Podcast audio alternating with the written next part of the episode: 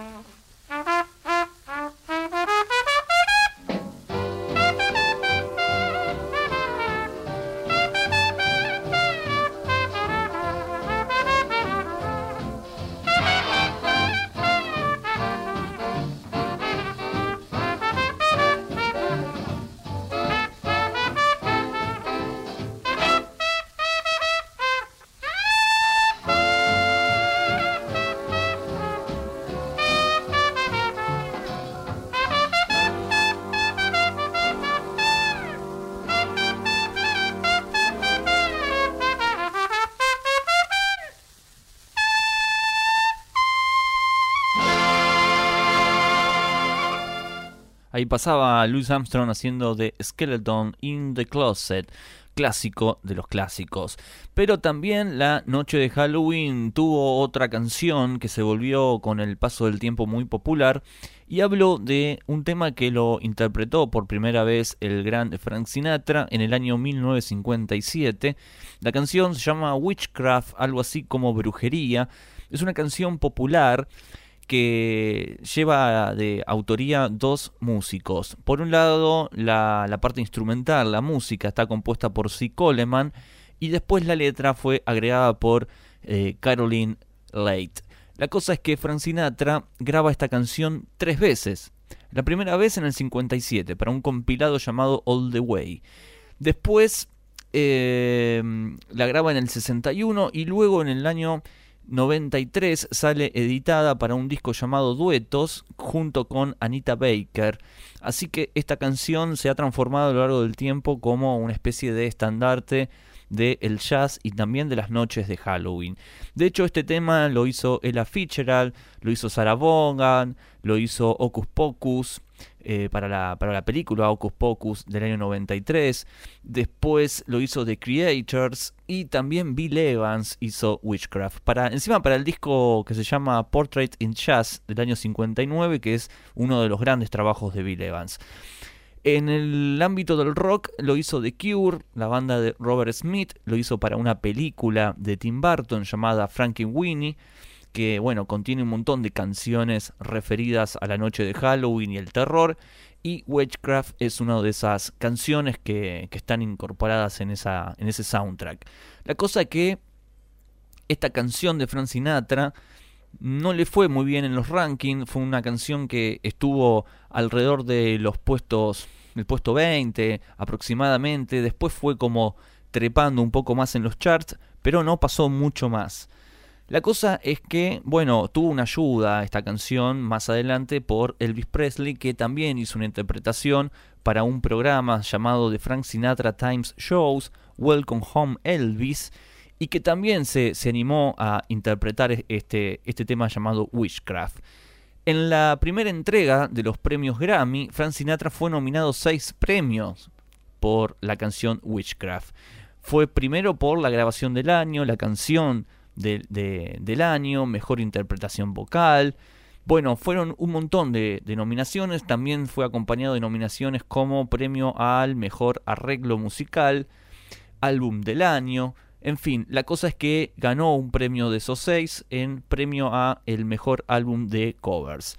Esa misma noche de la ceremonia eh, se cantó la canción Witchcraft, no lo hizo Frank Sinatra, sí lo hizo Peggy Lee, y quedaron todos bastante fascinados. Vamos a escuchar la versión de Frank Sinatra, una de las tantas versiones, no la de duetos, sino la que estuvo en el compilado. Esto es Witchcraft Frank Sinatra.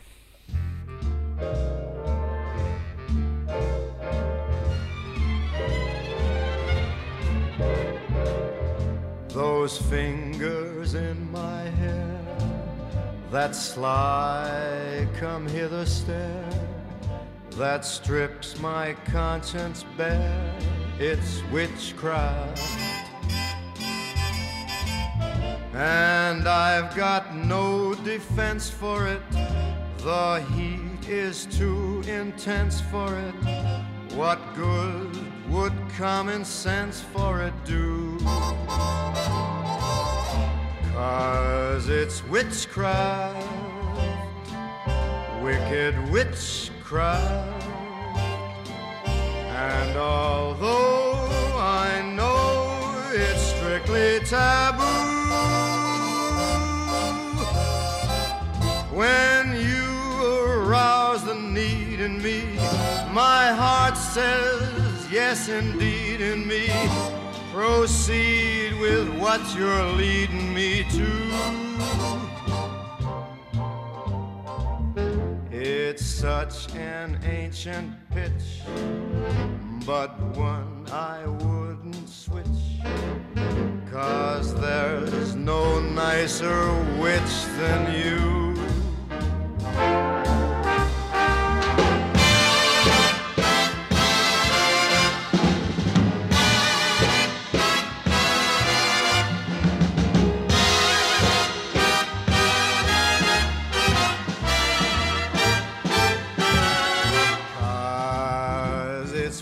Witchcraft, that crazy witchcraft. And although I know it's strictly taboo, when you arouse the need in me, my heart says yes indeed in me. Proceed with what you're leading me to. It's such an ancient pitch, but one that I'd never switch. Cause there's no nicer witch than you.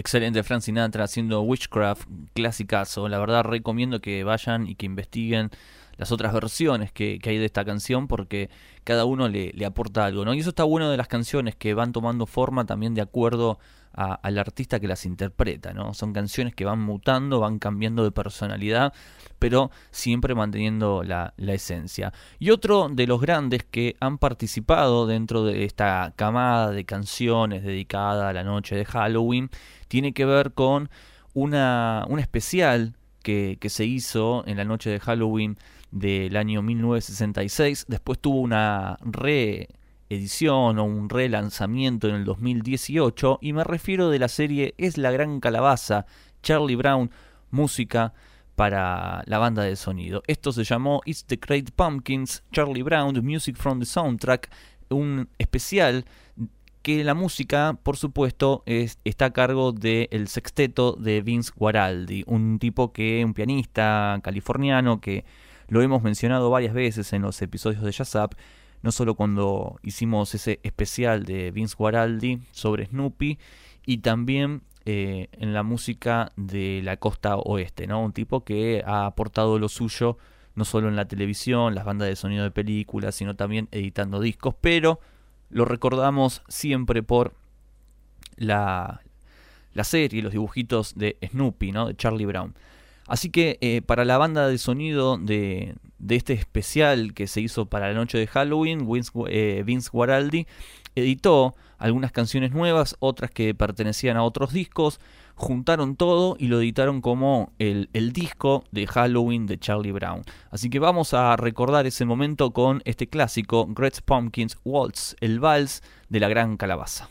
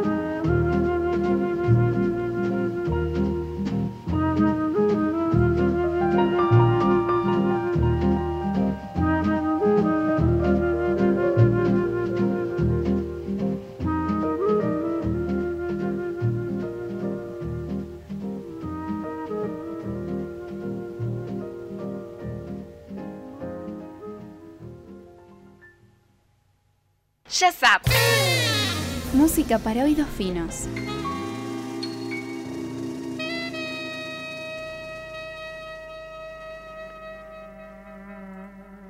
Seguimos en Jazz Up con este especial dedicado a la noche de Halloween y ahora vamos a hablar de Jackie McLean, este saxofonista nacido en la ciudad de Nueva York, que tuvo la verdad la suerte de, vivir en un barrio donde estaban rodeados de un montón de gente. Por ejemplo, Jackie McLean eh, tenía de vecino a Sonny Rollins. Estaba a unas pocas cuadras del Birland. De hecho, empezó a tocar en el Birland. Ahí conoce a Bud Powell, porque él era, era el hermano de Bud Powell, era amigo de Jackie McLean. Entonces, Bud Powell lo convoca para tocar en el Birland. Gracias a tocar con, con Bud Powell, eh, este lo, le recomienda a, a un gran saxofonista, ni más ni menos que a Miles Davis. Entonces Miles Davis se lo lleva y está un, un par de años tocando con Miles. Y ahí empezó la cadena, ¿no? Empieza a tocar con Sonny Rollins, con Thelonious Monk, con Charles Mingus, etc. El primer sello discográfico en el cual participa eh, Jackie McLean es justamente eh, Prestige, el sello donde Miles Davis empezó a hacer sus primeros pasos con, con el quinteto. La cosa que en el año 1970 sale publicado un álbum que él ya tenía grabado desde el año 67, o sea, tres años después sale el disco llamado Danza del Demonio, más conocido como Demon's Dance, un disco que eh, lo edita la Blue Note, un álbum en el cual sigue haciendo algo de vanguardia, sigue expresando esa, esa parte, digamos, de, del jazz modal que, que él tenía acostumbrado a todo el mundo, y ya que era una nueva década, pero con un disco grabado en la década anterior, así todo suena bastante moderno y no defrauda. Yo creo que Danza del Demonio es uno de los trabajos eh, impresionantes, pero es uno de los discos y también la canción ¿no? que, le da nombre a este álbum es justa para la noche de Halloween. Creo que todo tiene que. todo cierra con, con este disco y es especial para esa noche. Es un quinteto el que graba con eh, Jackie McLean, por ejemplo, la formación tenemos a Jackie McLean en el saxo alto, a Woody Shaw en la trompeta, a Lamont Jones en piano, Scotty Holt en bajo y Jack DeJohnette en batería. Vamos a escuchar Demon's Dance, esto es Jackie McLean.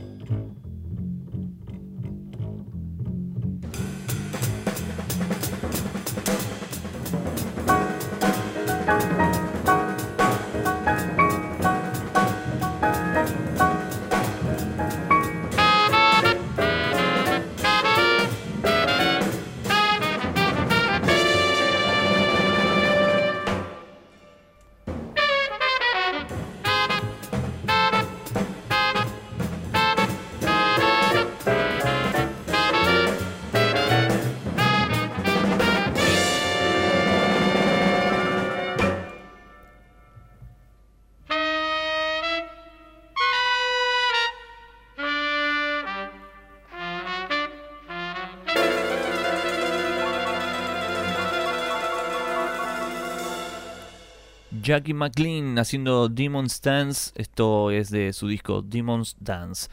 Otro de los grandes que también ha grabado algunas canciones referidas a la Noche de Brujas es justamente el señor Wayne Shorter, el, el, gran saxofonista, que hizo un disco en el año 66 llamado No hables cosas malas, algo así como Speak No Evil es el disco, y fue un álbum que Shorter lo grabó en el primer año que estaba en el quinteto de Miles Davis.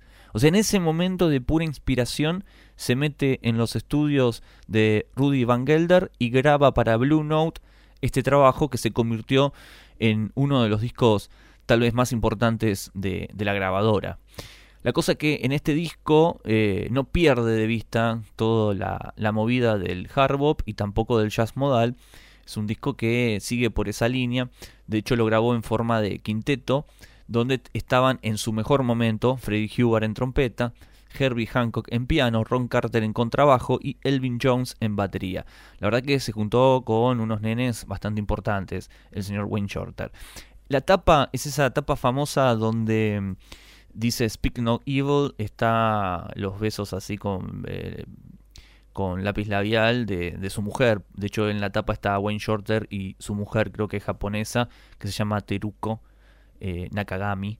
Y, es una foto que ellos se sacaron cuando se conocieron y bueno, es como una especie de selfie la, la, foto. Está muy buena la tapa, la portada. Y en ese disco hay una canción, canción con la que abre, que se llama Witch Hunt, algo así como cacería de brujas. Entonces en esta noche de Halloween vamos a escuchar eh, esa canción, una de las canciones que junto con el disco forman algo muy completo, muy consistente y amplio, ¿no? Es casi un manifiesto de, de las ideas de Wayne Shorter, ideas que eran nuevas hace casi o más de 40 años, ¿no? Pero que todavía sigue siendo muy fresco al día de hoy. Escuchamos entonces Witch Hunt, esto es Wayne Shorter.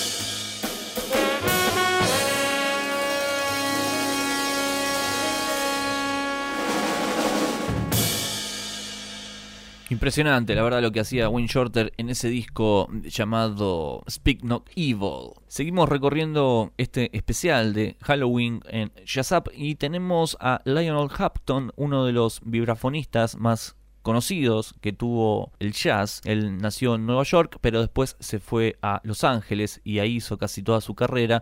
De hecho, se transformó en una parte muy importante de la West Coast Jazz porque bueno, tocó con varias personas, ¿no? Pero él empezó tocando la batería, él era baterista, a tal punto que eh, formó parte de un montón de orquestas y él siempre se hacía cargo de la parte de las baterías.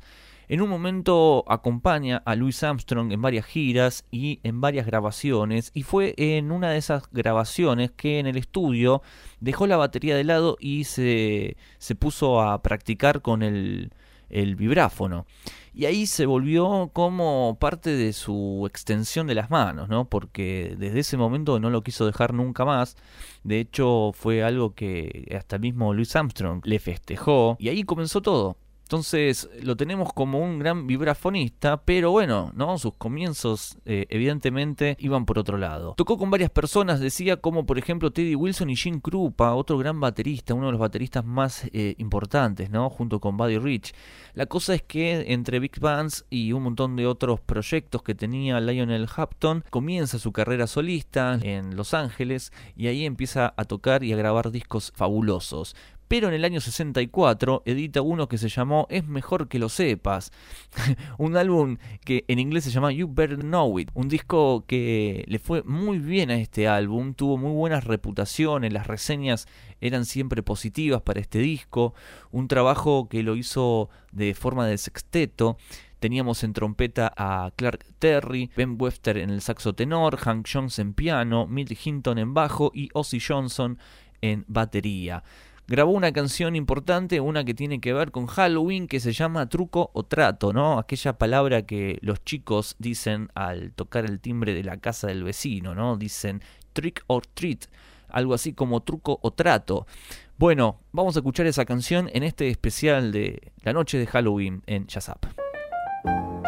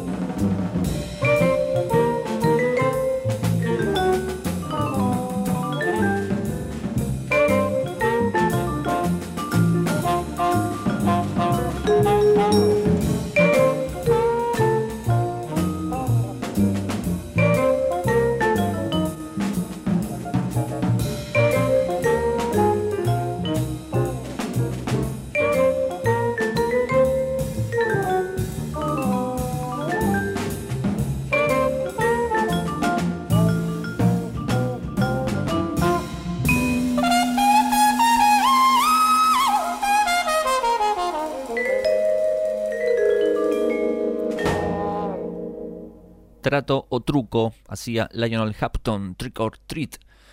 Temazo, ¿eh? la verdad que una, gran interpretación, gran, gran tema.